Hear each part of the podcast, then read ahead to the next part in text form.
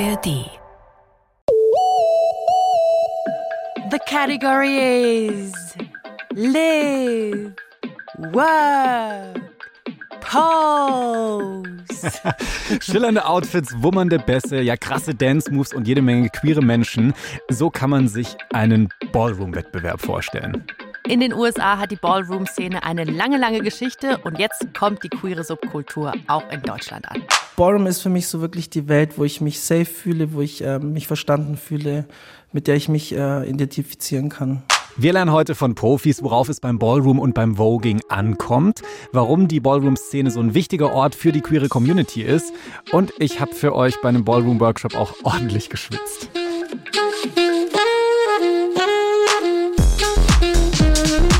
Willkommen im Club. Der queere Podcast von Puls. Mit Kathi Röb und Julian Wenzel. Hallo, ihr lieben Sweethearts und alle, die uns zum ersten Mal hören. Und ein besonderer Gruß geht raus an die Leute, die uns über die ARD Audiothek hören. Shoutout an euch. Hallo.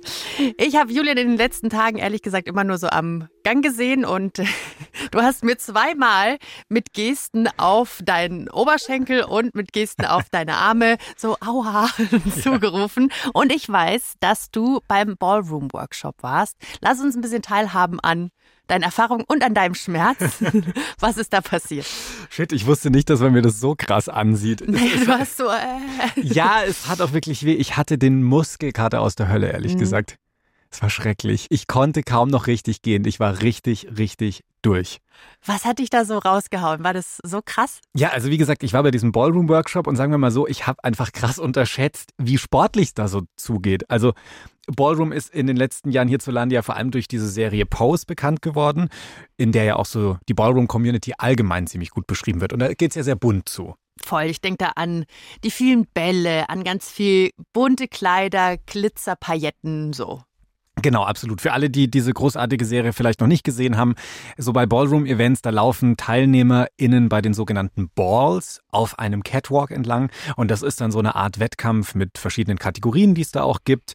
Und die Wettbewerbe bestehen aus so einer Art Mix von Tanz, von Drag, von Lip-Syncing, also zu Songs singen, auch Model laufen, also den Catwalk da gehen. Und diese Ballroom-Kultur ist aber jetzt nicht nur Party und Schaulaufen, sondern halt auch ein super wichtiger Ort, vor allem für schwarze Queers und queere People of Color. Und warum das so ist, darüber reden wir später noch genauer. Und offensichtlich ist es auch sehr sportlich. Da reden wir unbedingt noch drüber. Ich finde es ganz spannend. Also ihr habt Julian vielleicht schon mal auf Instagram gesehen. Da sehen wir dich selten tanzen, einmal mit einem Staubsauger. Ja. Bist jetzt aber vielleicht nicht so der Tänzer vor dem Herrn, würde ich sagen. also ganz ohne Wertung. Aber warum hattest du jetzt Bock auf diesen Workshop? Nee, also du sprichst ja schon was Wahres an. Also mal so auf einer Party tanzen, wenn irgendwie der Abend gut passt, die richtigen Leute da sind, mit denen ich mich wohlfühle, dann, dann ist es mir auch egal, wie das aussieht. Dann bin ich einfach frei und tanze und fühle mich wohl.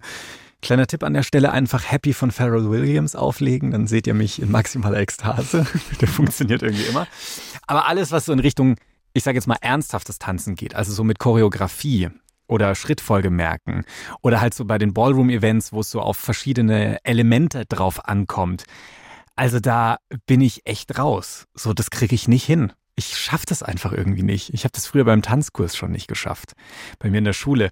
Und wir haben ja aber hier immer schon mal über die Serie Pose gesprochen und auch so über, über Tanzen allgemein. Und seitdem wir das angesprochen haben, bin ich da immer schon so ein bisschen angefixt, weil ich finde es schon toll, bei anderen das zu sehen. Oder es sieht doch voll ästhetisch aus, wenn da jemand sich so bewegen kann.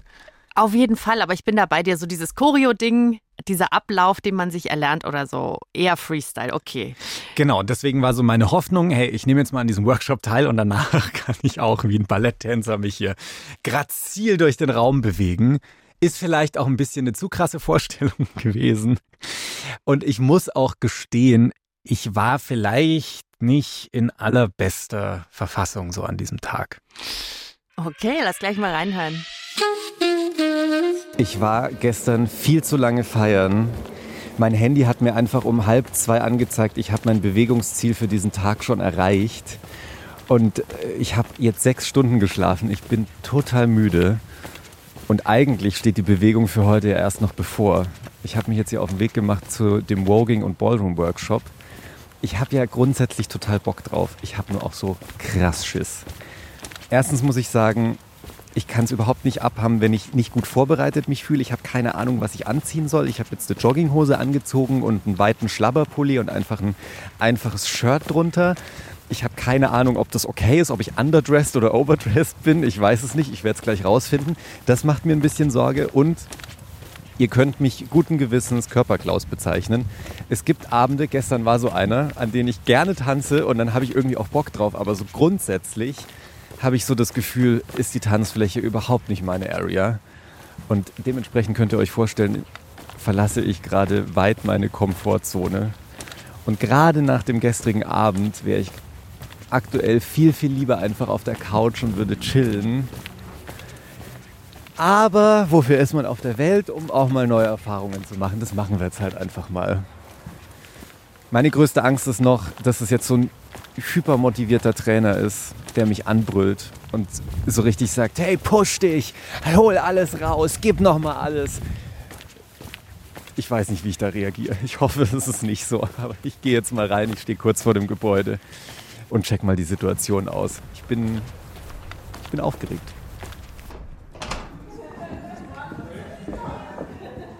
Okay, das Studio füllt sich. Das ist so eine Tanzhalle, wie man sich vorstellt. Es gibt ein paar große Spiegel an der Wand. Das hat einen Holzboden und noch so einen anderen Rubberboden. Und ich habe das Gefühl, alle kennen sich, weil alle begrüßen sich so wie eine große Familie. Hier Küsschen links, Küsschen rechts. Ach, schön, dass du da bist. Äh, trotzdem sehr welcoming Stimmung. Ich habe natürlich trotzdem ein bisschen Angst, ob ich da so entspannt reinfinde. Und was mir gerade ein bisschen Angst macht, alle packen High Heels aus. Ich habe keine High Heels dabei. Und hier sind wirklich richtig hohe Absätze dabei. Also das hier, das eine Paar Schuhe, da würde ich sagen, das sind mindestens 10 Zentimeter. Respekt. Naja, ich bin nur dezent nervös. Oh, so ein Tag, wo du eigentlich lieber im Bett bleibst oder auf der Couch und dann raus, rausgepeitscht. Yo. Und ich wünsche dir in dem Moment irgendwie so eine Checkliste wie beim Wandertag. Trinkflasche, festes Schuhwerk, High Heels. Weil das finde ich schon, also klar packen da jetzt alle ihre High Heels aus, aber ich hätte mir die erstmal leihen müssen, by the way. Und krass, dass das so ein bisschen vorausgesetzt wird eigentlich, ne? Ja, Voraussetzung war es jetzt nicht, aber viele hatten halt Bock drauf, genau mhm. diese Herausforderung zu suchen. Und ja, da merkt man halt, dass ich mich vielleicht noch nicht so tiefgehend mit dem Ganzen beschäftigt habe, aber dafür ist ja die Folge heute da. Und es war ja auch so, dass zum Glück alle individuell entscheiden konnten, jetzt, was sie da anziehen. Es waren auch manche Übungen dabei, die waren in Heels viel zu kompliziert. Dann haben alle auch nur ihre Sportschuhe angezogen oder einfach in Socken mitgemacht. Das habe ich dann auch gemacht. Ich war da in Socken die ganze Zeit dabei. Und insgesamt würde ich so sagen, waren da, naja, so gut 20 Leute. Mhm. Die meisten waren queer, wurde auch so ein bisschen thematisiert und ein paar kannte ich sogar vom Sehen her. Also so ein bisschen München als queeres Dorf. War süß. irgendwie ganz süß. Aber genau, also High Heels, das wusstest du jetzt noch nicht. Was wusstest, was war denn schon bekannt, als du da angefangen hast? Wusstest du, was auf dich zukommt? Was du machst? Jein, also so ein bisschen. Ich wusste zum Beispiel schon mal, der Workshop besteht an sich aus zwei Teilen die jeweils so anderthalb Stunden dauern. Und im ersten Teil, da sollten wir lernen, wie man richtig diesen Catwalk geht, also auf diesem Laufsteg läuft, sich da präsentiert. Und im zweiten Teil, da sollte es dann um den tollen Voging-Auftritt gehen. Was das ist, das erfahren wir gleich noch, reden wir noch drüber. Und anschließend gab es quasi noch so einen dritten Teil und zwar eine offene Session, wo man sozusagen das anwenden konnte, was man in den drei Stunden vorher gelernt hat, also wo alle einfach nochmal so frei performen konnten und dann noch müde und dann vor so vielen Leuten. Geil. Ich bin sehr, sehr gespannt, wie es dir gegangen ist. Ja, ich will noch nicht zu viel verraten, aber sagen wir mal so, ich bin wirklich an meine Grenzen gekommen. Es war too much an ein paar Stellen. Aber jetzt erstmal zum Runway-Workshop. Steigen wir erstmal ein. Äh, Runway Vielleicht nochmal so grundsätzlich zur Erklärung, das ist erstmal eine Wettbewerbskategorie bei diesen Ballroom-Contests. Das könnt ihr euch so vorstellen wie so eine absolut überzeichnete Modenschau, also so wie man es aus Paris vom Laufsteg kennt. Ich würde nur sagen, so zehnmal intensiver, zehnmal übertriebener.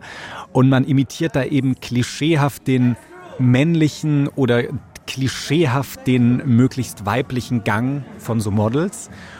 Und ganz ehrlich, das fand ich schon richtig, richtig schwer. Ich bin krass davon begeistert, wie die anderen das hinkriegen. Also wir machen das jetzt hier gefühlt eine Viertelstunde, wahrscheinlich ist schon eine halbe Stunde rum. Aber die anderen kriegen das so gut hin, so gute Pausen. Ich bin richtig impressed. Was ehrlich gesagt meinem Selbstwertgefühl so ein bisschen auch einen Abbruch tut, weil ich merke schon, ich krieg's nicht so gut hin. Der Spiegel ist ehrlich, der mir gegenübersteht. Wir laufen so auf den Spiegel zu und ich sehe schon auch schwierig. Aber ich merke auch, ich werde ein bisschen entspannter. Es wird langsam vielleicht. Die Übung, die wir gerade machen, da geht es darum, so die Hüfte und den Gang so ein bisschen zu brechen. Also im Sinne von nicht so zu machen, wie man es sonst macht. Und das ist eine krasse Kopfanstrengung. Also mein Kopf sagt die ganze Zeit, du musst anders laufen, weil man das so nicht gewohnt ist. Ich glaube, ich brauche da noch ein paar Runden. Also es ist richtig geübt, sieht es noch nicht aus. Ja, sind wir ehrlich, es sieht noch ein bisschen ungelenk aus, to be honest. Danke. Wow. Oh, ich habe jetzt gerade so Bilder im Kopf, wenn du bei, als würdest du bei so einer Castingshow mitmachen oder so. Germany's Next Topmodel. Genau, So, ja. und dann hast du aber deinen süßen Schlauchpulli an und bist so gar nicht ready. Und dann dieser lange Runway und alle gucken dich an. Und also, ich Ja. würde mir nach einem Drittel des Weges denken, jo, passt, passt, oder? Und dann einfach durchziehen und ja, krass. Aber was ja auch Autorin Melina schon gesagt hat, ne, du brauchst vielleicht einfach noch ein bisschen Übung. Ja, ja, also was ich da auf jeden Fall auch sofort verinnerlicht habe, Runway ist jetzt nicht das gleiche wie Tanzen. Deswegen habe ich auch so davon gesprochen, mir die Hüfte zu brechen. Also niemand hat mir wirklich die Hüfte gebrochen, aber es geht halt so ein bisschen darum, einen anderen Bewegungsablauf reinzubekommen. Und das ist super schwer, so eine Übung, also das erstmal aus dem Kopf zu bekommen. So wie du immer läufst und dann plötzlich das ein bisschen anders zu machen. Und die Herausforderung war auch noch, es lief ja die ganze Zeit im Hintergrund Musik. Aber das hat nichts mit Tanzen zu tun. Wir sollten uns bewusst nicht auf den Beat bewegen. Und das sagt mal jemanden wie mir, der Rhythmus total liebt, sich nicht auf den Beat zu bewegen. Es war so anstrengend für den Kopf. Und Jules hat es gerade schon so ein bisschen vorgemacht mit, also einfach so die Hüfte krass nach links und nach rechts ausschlagen, oder? Viel mehr, als du das sonst machen würdest. Genau, genau. Also es ging so ein bisschen darum, unterschiedliche Elemente zu lernen. Also als erstes haben wir diesen sogenannten All-European-Style gelernt. Das ist eine Art zu laufen. Und dabei geht es darum, die Hüfte möglichst stark einzusetzen, möglichst stark nach links, möglichst stark nach rechts, mit den Popo wackeln, so stark es geht, so übertrieben, klischeehaft feminin, wie es nur geht, zu laufen. Darum geht's. Das war so der erste Part. Dann kam Nummer zwei dazu, da haben wir verschiedene Drehungen gelernt. Also so Vierteldrehung, halbe Drehung, ganze Drehung. Und da geht's halt hauptsächlich darum, so das eigene Outfit zu präsentieren. Also, das wäre, was ich dann am Ende für so eine Pose brauche, oder? Ich drehe mich dann so dem Publikum zu in unterschiedliche Richtungen. Genauso, damit halt die Judges, die JurorInnen und das Publikum deine tollen Outfits sehen können. Mein Kopf war aber immer noch mit, mit Part 1 beschäftigt, mit dem Laufen, aber es ging halt schon um die Drehungen. Und dann der letzte Part war, wie verhalte ich mich in so einem Battle? Weil normalerweise würde ich ja gegen eine andere Person zeitgleich auf diesem Catwalk laufen und so ein bisschen gegeneinander antreten. Und da ging es dann so darum, wie dominiere ich den Laufsteg? Wie kann ich der anderen Person meine kalte Schulter zeigen und die so ein bisschen links oder rechts stehen lassen? Oder wie interagiere ich mit der Person? Das fand ich sehr, sehr spannend. Aber wie gesagt, mein Kopf war immer noch damit beschäftigt, wie laufe ich eigentlich?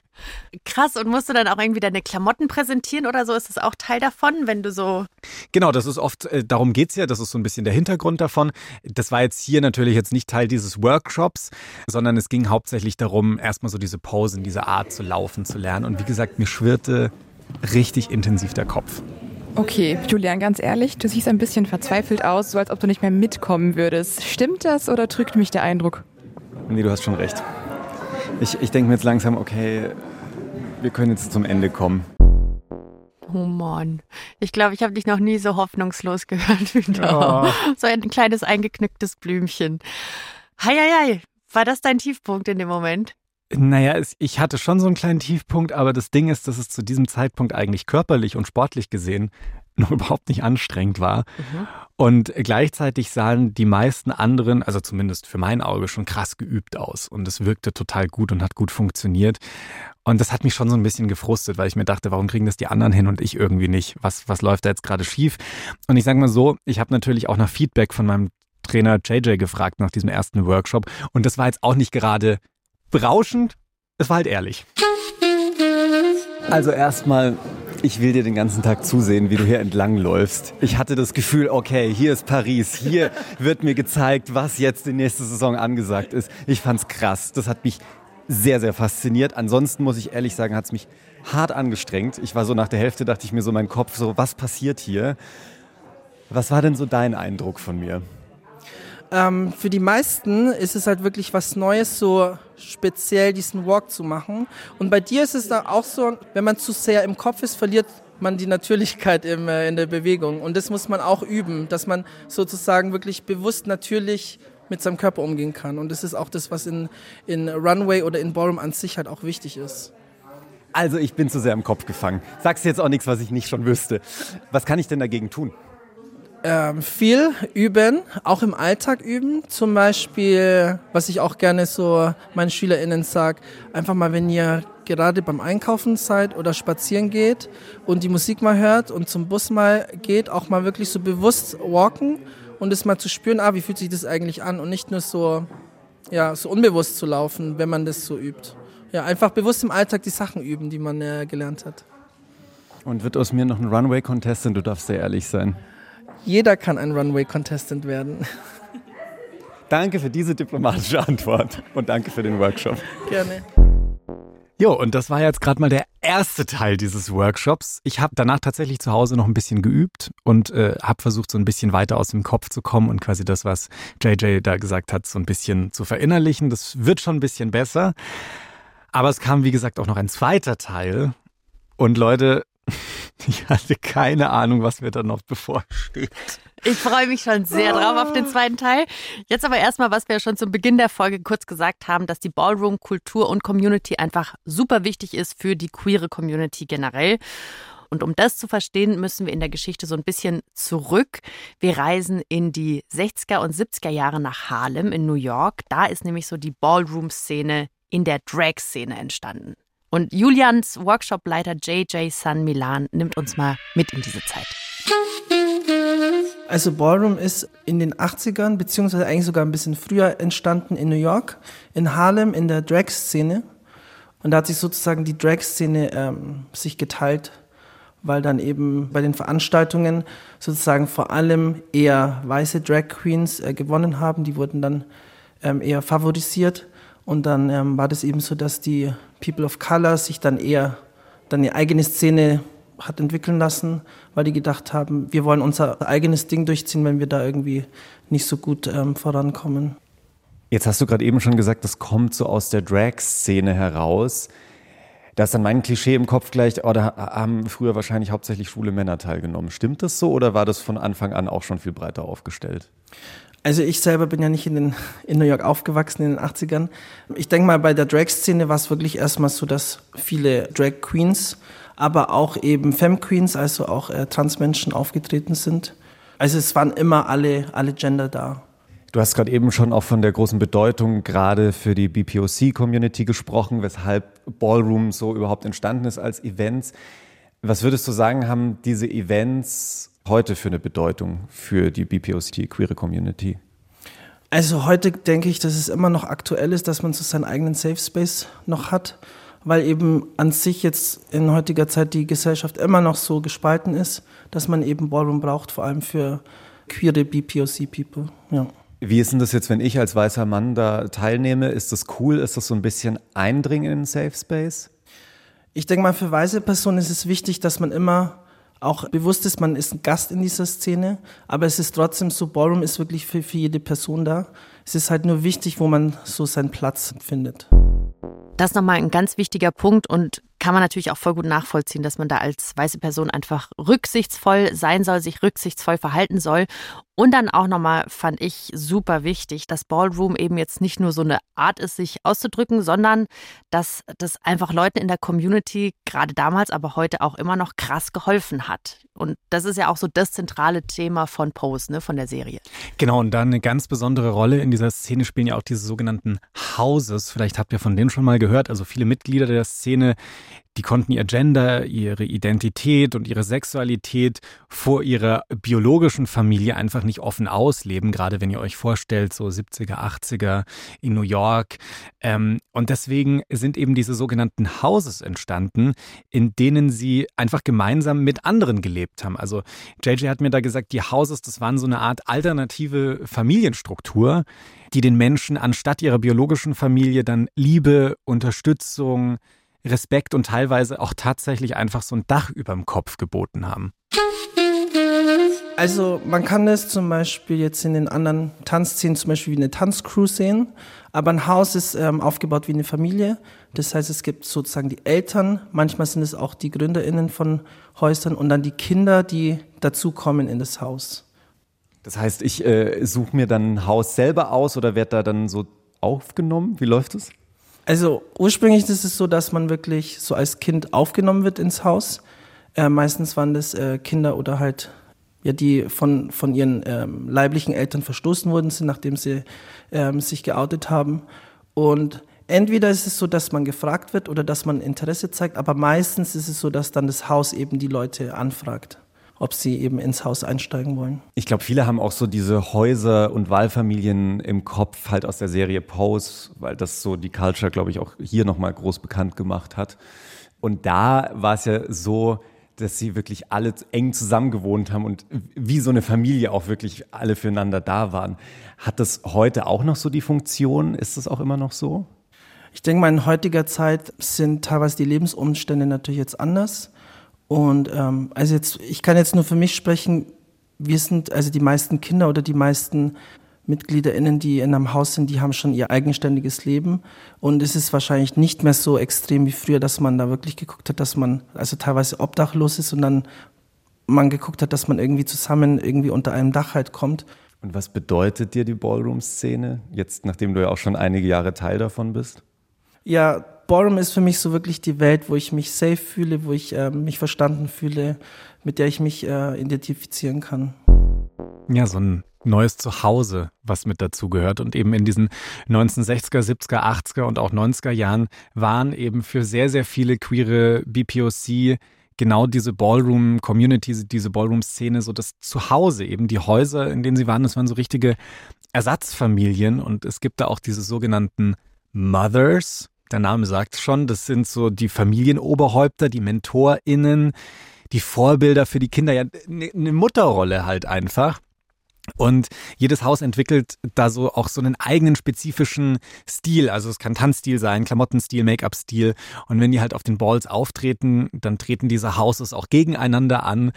Und das ist so ein richtig krasses Zugehörigkeitsgefühl. So wenn du House of Lalala bist, das ist dann schon, ja, du, du bist da stolz drauf gibt auch eine richtig coole Dokumentation, die heißt Paris is Burning von Jenny Livingstons.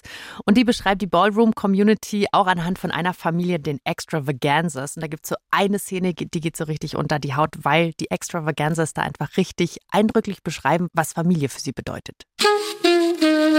My mother is Angie Extravaganza and my father is David Extravaganza. The House of Extravaganza has done a lot. It's made me feel like I have a family.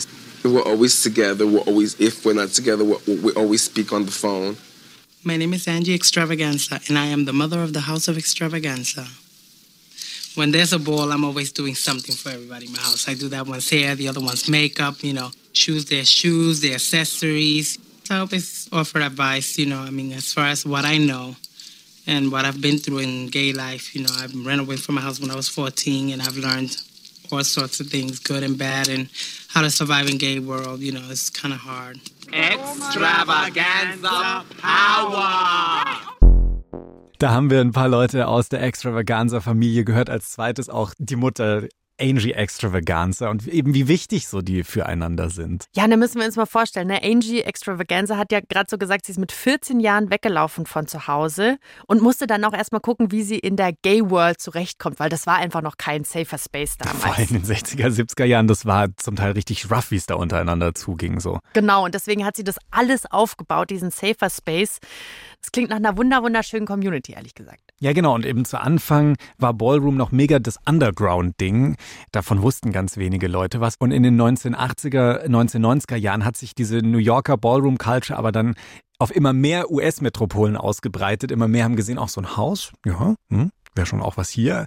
Und ja, so wurde es, ich will jetzt nicht sagen wirklich Mainstream, aber es wurde viel, viel bekannter, hat auch eine internationale Bekanntheit erreicht. Also ist dann auch nach Europa oder auch auf andere Kontinente übergeschwappt. So.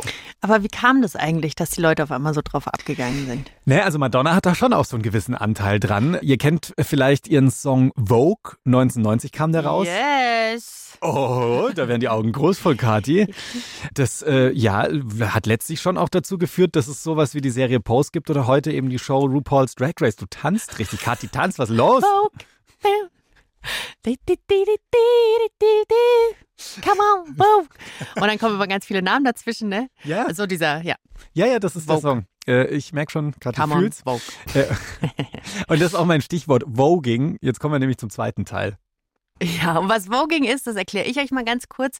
Also Voging, da gibt es zum Beispiel das Vogue Femme, das ist im Prinzip so eine Ballroom-Kategorie wie Runway auch. Und der Name Voging, da denkt ihr vielleicht schon an die Zeitschrift Vogue, das ist auch komplett richtig, weil daher kommt der Name, der ist davon inspiriert. Und mir ist auch klar, warum, weil Voging, das ist wie so Posen, die kurz einfrieren. Also stellt euch mal vor, so Fotoposen, wie man sie so kennt. Die Leute machen irgendwas mit ihren Händen und müssen dann kurz still innehalten für Ja, so- Fotografin XY, ne? So High-Fashion-Posen. Genau. So, sich möglichst in Szene setzen oder die Garderobe. Genau, auch so ein bisschen wie so Pharaoninnen oder so, ne? Mit den Händen so, Gutes Bild, so ja. eckig links und rechts neben dem Kopf oder genau wie so ein Fotoshoot in den 80ern oder so. Genau, und äh, genau darum sollte es jetzt im zweiten Workshop gehen. Und als der losging, ich habe es ja gerade eben schon erzählt, war mein Kopf schon ziemlich platt. So, der erste war schon ganz schön anstrengend. Aber der richtig anstrengende Part, der ging jetzt eigentlich erstmal los. Ich ahne schon Schlimmes. Ja, also alleine das Warm-up zu diesem Voging-Workshop, das war absolut hardcore. Das war wie so ein Full-Cardio-Workout. Deshalb auch da kommt mein Muskelkater her. Ständig hoch, runter und in die Knie. Und äh, ich mache ja sonst fast nie Sport, muss ich an der Stelle sagen. Und ich habe dann auch ziemlich schnell gecheckt, ja, hier geht's jetzt nicht nur ums irgendwie feminine Posen und sich in Szene setzen, sondern hier geht's auch richtig auf die Knie. Das wird anstrengend, weil ein Teil vom Voging ist es auch, äh, und das haben wir da als erstes gelernt, so in der Hocke zu laufen. Das nennt sich so Duckwalk, so als würde man so ein bisschen watscheln, wie so eine Ente. Und äh, dann geht's darum, sich später in einen Dip, in einen sogenannten Dip äh, fallen zu lassen. Äh, und da geht's dann darum, also so nach hinten, sich nach hinten fallen zu lassen, dass der Kopf dann die, äh, den Boden berührt. Oh, wow. Und äh, ein Bein ist abgeknickt, also das liegt so auf dem Boden und das andere Bein geht so nach oben. Also ich, wie so eine halbe Brücke. Nur, dass du dich nicht mit den Armen so nach oben hältst. genau, sondern die Arme liegen, liegen unten oder mit denen post du noch so ein bisschen und regelst dich da dann halt so auf dem Boden. Das war so das große Ziel, da hinzukommen. Und ich habe das nur gesehen, wie unser Workshop-Leiter, das ist ein echter Ballroom-Profi aus Brasilien gewesen, Luca Alves, wie der das vorgemacht hat. Und ich dachte mir schon so, no way, dass ich das hinbekomme. Aber mal gucken. Man kann ja mal probieren so. Und er hat schon auch gesagt, Luca, da so gleich, ja, also solange dieser Teil nicht so richtig gut funktioniert, dann kann man pausen, wie man will. So diesen Walk und so, das muss man erstmal so ein bisschen hinbekommen. Und dieser Teil, in dem in der Hocke laufen ist, das ist jetzt nicht nur grundsätzlich sehr, sehr anstrengend, sondern das geht leider auch, ich habe es gerade schon gesagt, massiv aufs Knie. Und das war für mich so der Punkt, wo ich dann gesagt habe, ah, das mache ich vielleicht lieber nicht mit, weil ich habe so einen leichten Knieschaden. Mhm. Ja, und da habe ich mir dann gedacht, vielleicht ist es nicht so eine gute Idee, da weiterzumachen. Okay, also das heißt, weil dann gab es ja noch diesen dritten Teil, die Open Session, wo du dann hättest ausprobieren können, was du schon gelernt hast und so. Und das hast du dann wahrscheinlich geskippt und Ja, gesagt, da no war ich- thanks. Da war ich so durch, da habe ich gesagt, nee, nee, nee, Leute. Und meine Lernerfolge, die waren mir auch zu bescheiden, um mich da jetzt wirklich vor den anderen zu präsentieren. Da war ich vielleicht so ein bisschen schüchtern auch und das habe ich dann nicht mehr mitgemacht. Also einen richtig niceen Catwalk laufen, so für die Kamera, das habe ich leider nicht gepackt. Und das hat dann auch so ein bisschen vielleicht auf mein Selbstwertgefühl und auf meine Laune geschlagen. Ich weiß nicht, wann ich das letzte Mal so was Anstrengendes gemacht habe. Ich bin vollkommen fertig. Ich habe jetzt schon Schiss vor dem Muskelkater, der meine Oberschenkel wahrscheinlich in zwei Tagen vollkommen übernehmen wird. Es war richtig anstrengend. Nicht nur körperlich, auch für den Kopf. Also mir fällt es einfach super schwer, sich so Choreografien und dann hier one, two, three, four und gleich merken, was ich jetzt hier wie mit meinem linken Arm und dann hier das mit meinem rechten Arm machen muss. Es hat mich ziemlich gefordert. Also ich bin jetzt wirklich kaputt. Es hat Spaß gemacht. Die Energy in dem Raum war mega. Ein bisschen bin ich auch traurig, weil es mir natürlich schon auch wieder gezeigt hat, dass das stimmt, was ich bisher über mich denke, dass ich zu einem gewissen Teil ein Körperklaus bin und dass das mir nicht so einfach fällt und dass das super anstrengend für mich ist. Und es hat sehr, sehr viel Spaß gemacht, den anderen dabei zuzusehen, wie Hammer sie den Catwalk gehen, wie Hammer sie sich bewegen können. Natürlich muss ich aber schon auch sagen, ein bisschen tut es auch weh zu sehen, dass man das selbst so nicht hinbekommt. Das muss ich so ein bisschen als kleine, ehrliche Downside mit anbringen.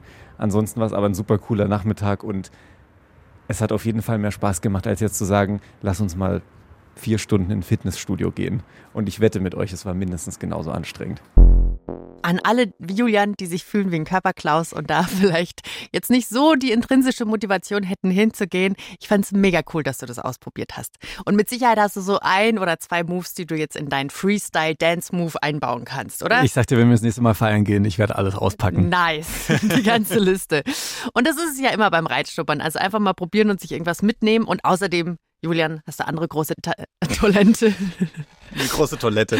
Eine große Talentenpalette, ähm, wie zum Beispiel Singen. Und Karaoke ist ja auch in der Queen Community ein Riesending. Das ist vielleicht so der nächste Step für dich. Ah, das ist sagen. sehr, sehr lieb von dir, Kathi, dass du mich jetzt noch so ein bisschen aufbaust, ein hinten bisschen. raus. Alles cool. Es hat schon, es hat schon Spaß gemacht auch. Und äh, wie gesagt, die Atmosphäre, die war halt einfach auch richtig mega da drin. Und es war interessant, als ich danach in die Straßenbahn eingestiegen bin, um nach Hause zu fahren. Da kamen mir alle Leute, die um mich herum saßen in dieser Straßenbahn, plötzlich so krass langweilig und so grau vor. Und in dieser Halle, da war eben, wie gesagt, so eine, so eine krasse, intensive Energie.